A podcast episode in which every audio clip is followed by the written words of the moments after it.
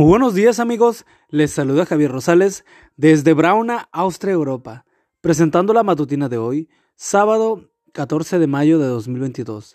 La matutina de jóvenes ya por título, La muerta perfecta. La cita bíblica nos dice, yo te concederé morir en paz, segunda de Crónicas 34, 28.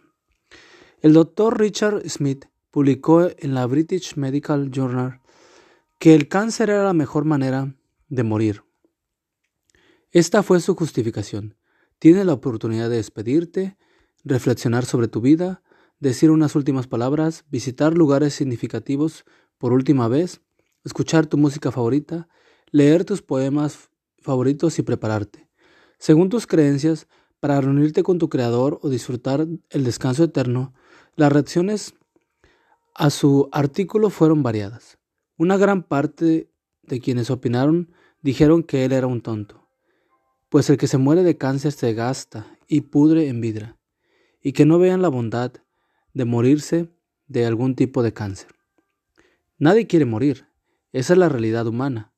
Por eso, no creo que haya una muerte en la que podamos llamar perfecta. Una de las razones por las que tememos a la muerte es que sabemos muy poco sobre ellas. La información más confiable sobre la muerte está en la palabra de Dios, cuyas promesas podemos edificar nuestras esperanzas futuras. Allí se nos dice que Dios ha proporcionado la solución final al problema que supone la muerte. El Señor mismo, con voz de mando, con voz de arcángel y con trompeta de Dios, descenderá del cielo. Entonces los muertos en Cristo resucitarán primero.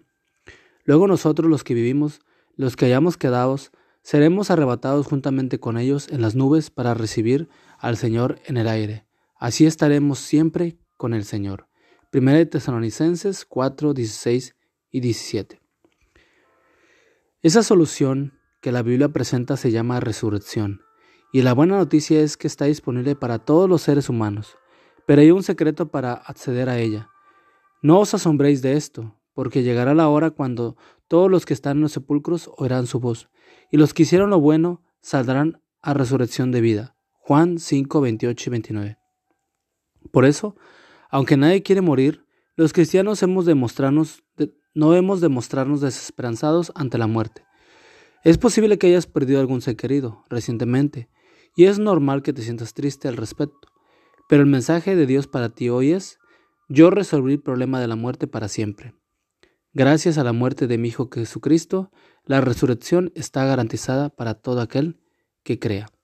Amigo y amiga, recuerda que Cristo viene pronto y debemos de prepararnos y debemos ayudar a otros también para que se preparen porque recuerda que el cielo no será el mismo si tú no estás allí.